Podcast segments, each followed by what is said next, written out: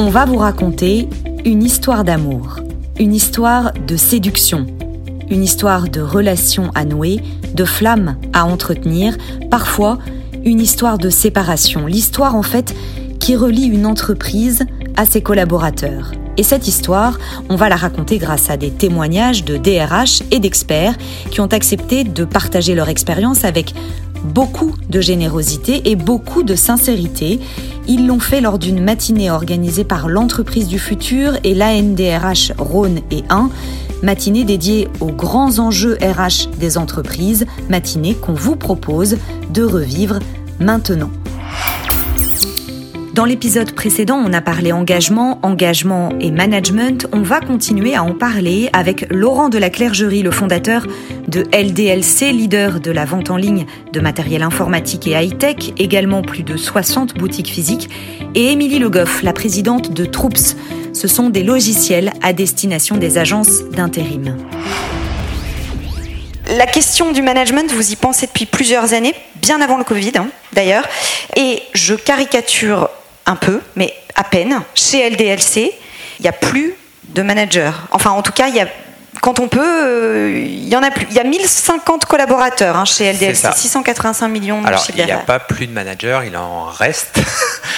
Mais effectivement, quand un manager, un directeur part, on ne le remplace pas. Et on élit un leader dans l'équipe qui va prendre sa place. Qui fait Qui c'est on C'est l'équipe du coup qui, l'équipe qui, va voter et désigner un leader. Et si je prends des, des exemples très concrets, je n'ai plus de DRH, je n'ai plus de directeur du marketing, je n'ai plus de directeur commercial, je n'ai pas de directeur général, euh, mais j'ai une boîte qui tourne. Et, pourquoi est-ce que vous avez eu cette, euh, cette réflexion-là? Qu'est-ce qu'il y a euh En fait, il y a eu une volonté de bien-être au travail. Et dans cette volonté de bien-être au travail, j'ai lu des bouquins, beaucoup de bouquins sur l'entreprise libérée. J'ai pas forcément totalement libéré l'entreprise et adhéré à tout le modèle. Mais en tout cas, cette notion de leader qui gère une équipe, un peu comme, euh, je prends un exemple très concret, le délégué d'une classe. C'est-à-dire que c'est un élève qui a la confiance de l'équipe et qui va être le représentant de la classe euh, par rapport à toutes les institutions dans, dans, le système éducatif, enfin en tout cas de la classe. Euh, c'est, un, bah, peu l'interface en fait entre l'équipe et le reste de l'entreprise il a cette confiance, il fait partie de l'équipe, il a un temps qui lui est accordé effectivement au-delà de son travail quotidien pour gérer l'équipe. Mais euh, c'est pas celui qui va donner des ordres, c'est pas celui qui va euh, être directif. Au contraire, là, on a vrai, quand on a ce type de, management, on a un vrai comportement collaboratif parce que tout le monde dans l'équipe a le droit de dire ce qu'il pense. Le manager ou le leader, en l'occurrence, n'a pas le droit de dire non. Euh, c'est l'équipe qui va décider si euh, le projet on le fait ou pas et il n'y a pas une voix qui dit stop. Euh, sur des situations de crise, sur des gros budgets, sur des choses comme ça, ça va remonter. Effectivement, il y a toujours un petit peu de contrôle dans la société. Tout n'est pas libre. On ne peut pas engager 3 millions d'euros sur un projet sans aller voir, sans venir me voir. Mais en tout cas, il y a une confiance qui est installée qui fait que sur tout le quotidien, tout fonctionne de façon beaucoup plus Ça veut dire aussi que du coup, toutes les équipes fonctionnent pas de la même façon. Ça veut dire que toutes les équipes fonctionnent pas de la même façon. Elles s'inspirent les unes des autres euh Alors je vais prendre un cas très concret. Euh, bah, il n'y a plus de directeur commercial et il y a huit équipes en dessous, donc six équipes commerciales. Euh, ces six équipes commerciales ont des fonctionnements totalement différents. Chacune a décidé du fonctionnement de l'équipe, a décidé de son emploi du temps par rapport à la semaine de 4 jours, euh, a décidé de, de, faire plus de chasse, plus de plus d'entretien client, etc. Euh, a décidé ses régions, alors ça ils les ont un peu décidé entre équipes, et ensuite les managers des équipes, enfin les leaders des équipes vont se rencontrer pour faire un point. Euh, si une équipe surperforme, bah, ils vont se poser la question de pourquoi l'équipe surperforme par rapport à une autre. Mais les stratégies d'équipe ne sont strictement pas les mêmes. Les emplois du temps des équipes ne sont pas les mêmes. Et en fait, ça devient euh, des micros, euh, enfin des équipes qui essayent et puis bah, ils apprennent ensuite les uns des autres. Ça vous inspire, ça vous inspire quoi, vous, Émilie, cette notion de leader plutôt que manager? Ça fonctionne comment chez vous? Euh, nous, ça fonctionne euh, de manière assez similaire. Nous, on fonctionne en squad aujourd'hui. En squad. en squad sur projet. D'accord. C'est des squads qui durent euh, six, enfin, ça peut entre 3 et 6 mois en, fonction d'un projet, en fait. Donc, vous, vous créez des équipes temporaires avec un manager, enfin, je sais pas comment vous l'appelez. Un manager temporaire. D'accord, un manager temporaire.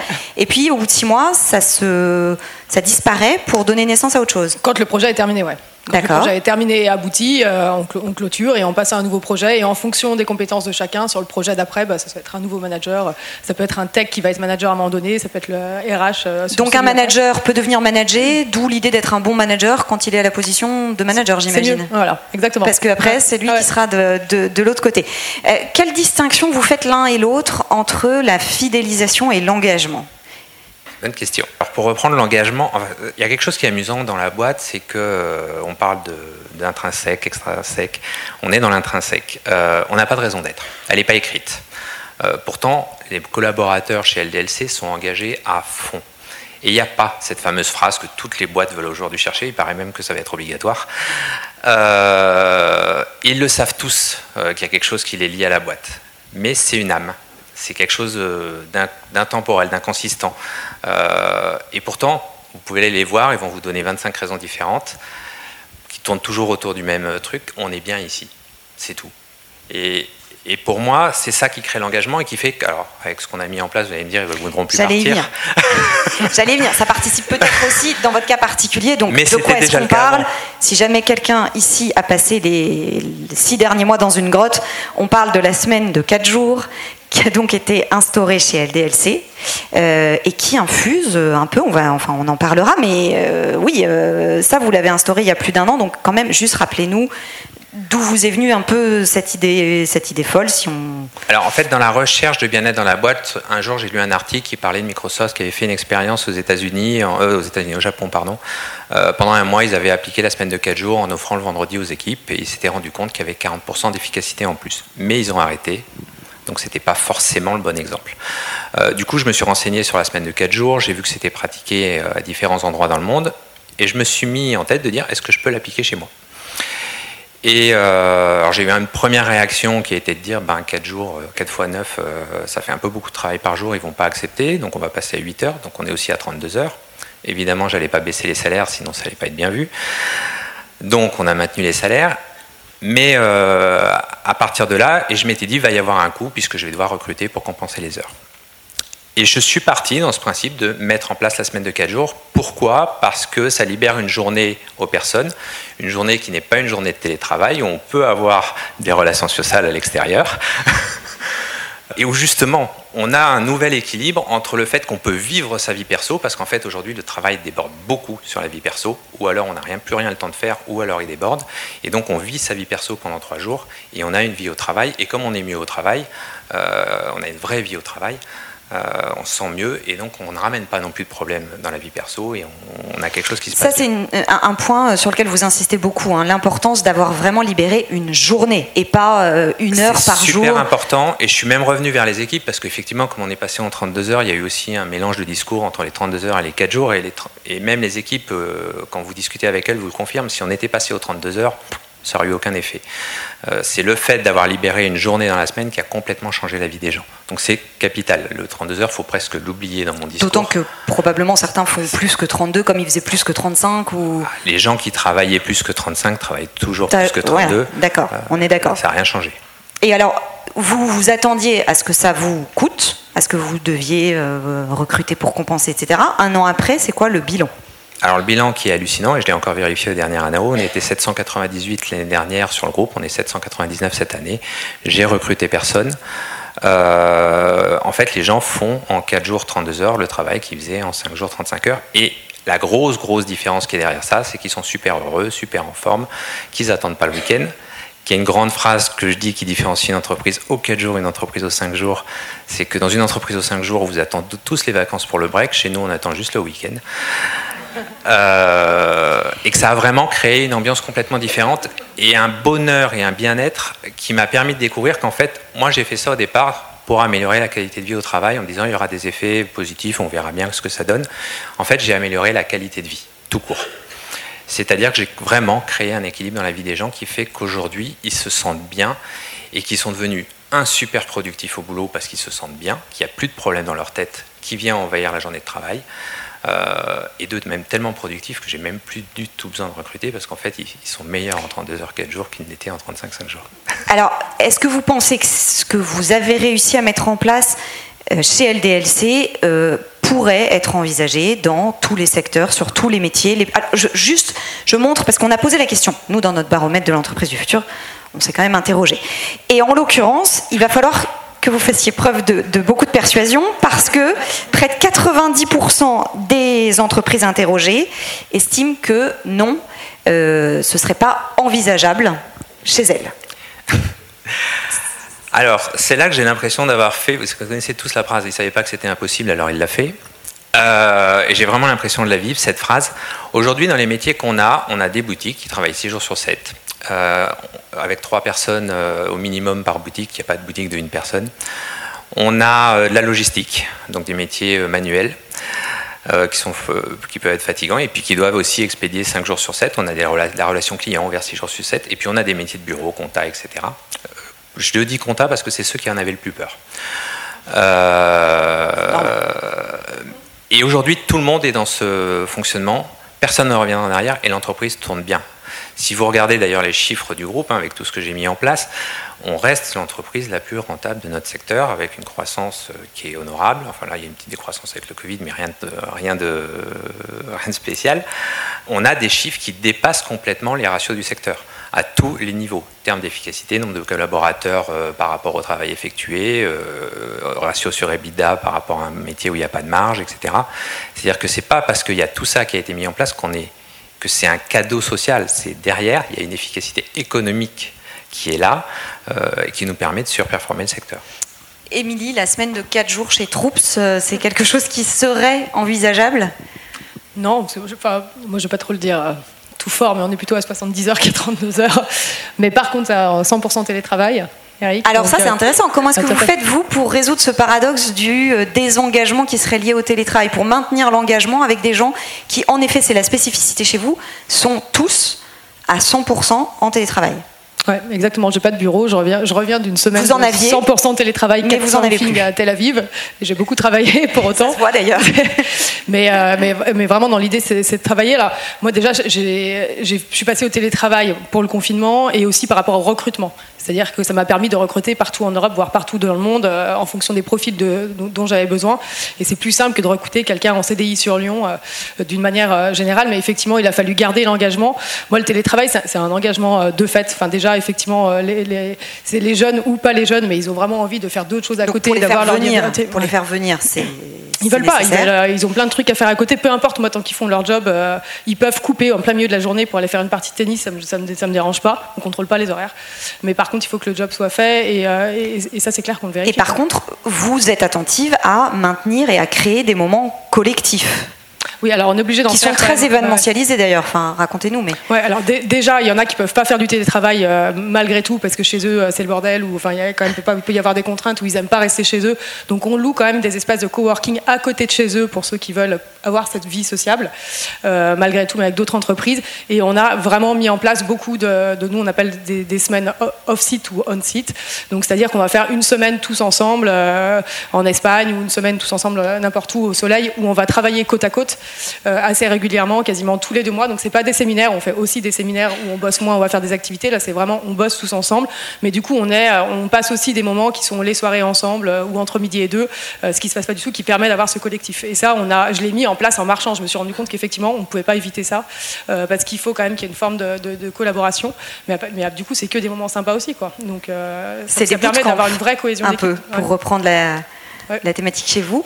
Euh, Laurent, pour terminer, il y a quelque chose que je trouvais très intéressant quand on s'est parlé, préparé euh, cet entretien, qui est quand même que, à force d'être si, tellement bien chez vous, eh ben, les gens partent plus.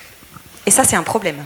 Alors, il y, a un, petit défaut. Oui, c'est qu'on a, pas, on a moins de turnover. Et euh, ça me faisait sourire tout à l'heure quand on parlait de faut payer moins, parce que c'est la solution que j'ai trouvée. non, on a moins de turnover et en fait, ça a je me rends compte au bout d'un an, un an, un an et demi que j'ai un souci, c'est que les gens ont le sentiment qu'ils ne peuvent pas évoluer chez nous. Parce qu'en fait, ils se disent. Ah bah parce qu'il n'y a plus de postes qui se libèrent en fait. Voilà, vu les conditions de travail, mon manager va jamais partir. Et donc, bah, ça crée euh, ce sentiment de frustration chez certains de se dire euh, ils vont pas partir. Je vais vous prendre un cas très concret qui est arrivé il y a, il y a deux mois. J'ai une responsable marketing qui est à 45 k chez nous. On lui a offert 69. Elle est venue dans mon bureau. Elle me dit à 52, je reste parce que je ne veux pas perdre ses conditions de travail. Je lui ai dit de partir, il était jeune, je lui ai dit c'est con à cet âge-là de pas foncer. Mais voilà, c'est presque devenu un piège puisque ça n'est pas ailleurs. Donc ça arrivera moins quand ce sera ailleurs. Donc il faut, il faut. Mais à un moment, il y a, ce, piège inverse qui peut créer de la frustration à certains de se dire bah, dans cette boîte, je suis coincé. Euh, il faudra vraiment que je parte. Les conditions sont géniales, mais moi, si je veux évoluer, il faudra que je parte. Et c'est là effectivement que je me suis dit, j'ai bien aimé la phrase tout à l'heure parce que je me suis dit, bah, je vais plus augmenter mes managers, comme ça ils partiront, ils libéreront les places. mais en fait, je vais les retenir, ça marche pas. Ou alors il faut une croissance formidable qui permet que vous ayez des postes qui s'ouvrent. Euh, non, mais après, il y a, après, il y a la croissance de la société qui permettra de l'évolution. Mais c'est vrai que voilà, je me suis dit, on vient de faire une année justement de stagnation et il y a ce sentiment qui s'est installé. Euh, et effectivement, bah, du coup, je me suis dit, c'est peut-être un petit défaut du système. Un grand merci à tous les deux, Émilie Le Goff et Laurent de la Clergerie. Euh, je les garde un instant parce que peut-être que parmi vous, certains ont des questions sur cette. Euh, voilà, je m'en doutais. Donc restez avec nous quelques petites minutes. Fabienne Villain, je suis DRH dans la société Carrier. J'avais deux questions en fait. La première euh, concernant la capacité de décision collective pour la prise de décision difficile comme licencier un collaborateur dans les équipes où il n'y a pas de manager. Alors j'ai eu le cas concret dans l'équipe marketing qui est la plus avancée euh, puisque ça fait trois ans qu'ils fonctionnent comme ça et c'était il y avait deux personnes chez eux déjà qui euh, avaient envie de sortir de l'équipe. Euh, et il y a eu il y a aussi les augmentations de salaire, il n'y a plus le manager pour les choisir. Donc j'avais dit au leader, tu as trois solutions, soit je le fais pour vous, soit tu le fais, soit vous le décidez collaborativement. Ils ont décidé de le faire collaborativement. Et je me demandais justement ce qu'ils allaient faire par rapport à ces deux personnes, et collaborativement, ils leur ont mis zéro. Euh, donc en leur disant droit dans les yeux qu'ils leur mettaient zéro. Les deux sont partis l'année d'après. Euh, mais ils sont partis de leur propre chef du coup. Parce que la, la décision été collaborative, ils ont bien compris que leur place n'était plus là. Après, il m'est arrivé de devoir intervenir, puisque finalement il y a moins de hiérarchie, donc c'est moi qui suis au-dessus, pour faire le travail. Euh, parce que l'équipe va me dire on a un problème et qu'ils n'osent pas y aller, parce qu'entre collaborateurs, ils n'osent pas. Si je peux me permettre, il y avait une deuxième question. Vous avez dit que vous recherchiez, enfin vous, euh, à ce qu'il n'y ait plus de manager. Donc quand il y a un manager qui part, vous ne le remplacez pas. Et donc comment vous euh, gérez justement l'évolution de carrière? Il y a quelque chose qui m'a un petit peu échappé, je crois. Bah justement, c'est ce que je disais. Déjà, il y a un peu moins d'évolution de carrière chez nous de base avec ce principe-là, donc c'est déjà un premier frein. Euh, et après, l'évolution de carrière, en fait, c'est l'équipe qui va la. Si le leader, même demain, s'en va, il y aura un nouveau leader qui sera élu dans par l'équipe. Et en fait, c'est l'équipe. Sachant que ce n'est pas des leaders qui se présentent, c'est des élections sans candidat. C'est-à-dire que c'est l'équipe qui décide qui devient leader et c'est pas le leader qui se présente. Et on fait quoi s'il n'a pas envie? On en choisit un autre. On recommence. J'ai une question complémentaire. Le leader, il est leader à durée déterminée ou c'est Alors, il est leader pour trois ans. Il y a une réélection pour trois ans. Non, il y a eu un CSE pour installer le modèle. Et une fois qu'il y a eu le modèle, euh, c'est bon. Bonjour, Fabien Perrol de l'agence SWAM. Je suis DRH euh, dans cette agence. Je voulais savoir si vous, vous faisiez 4 jours de travail par semaine. Alors on me l'a demandé souvent. Je travaille beaucoup moins qu'avant depuis qu'on est aux 4 jours parce qu'en fait ça allège effectivement le travail de tout le monde. Même il y avait une énorme crainte hein. quand je l'ai mis en place. Ceux qui ont eu le plus peur, c'était les managers et les cadres qui étaient euh, déjà bien chargés et qui s'étaient dit j'y arriverai jamais.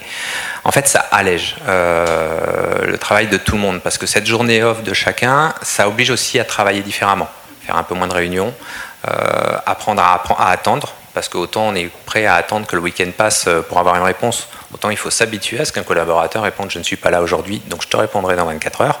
Pour peu qu'on ait le jour off après, c'est 48 heures. Donc il y a aussi tout ça qui a été appris. Et en fait, ça, ça apaise dans l'entreprise et ça fait qu'on a beaucoup moins de stress et de pression. Et, et aujourd'hui, je ne pourrais pas être là euh, si j'avais plus de travail. Et ce que je réponds maintenant aux journalistes, au début, je leur disais c'est votre faute si je fais pas, euh, si je fais encore 5 jours. Et j'ai changé le discours en disant je fais 4 jours plus un jour pour parler des 4 jours. Merci beaucoup. Merci à tous les deux. C'était Laurent de la Clergerie, le fondateur de LDLC, et Émilie Le Goff, la présidente de Troops. On se retrouve très vite pour la suite de ce podcast dédié aux grands enjeux RH des entreprises.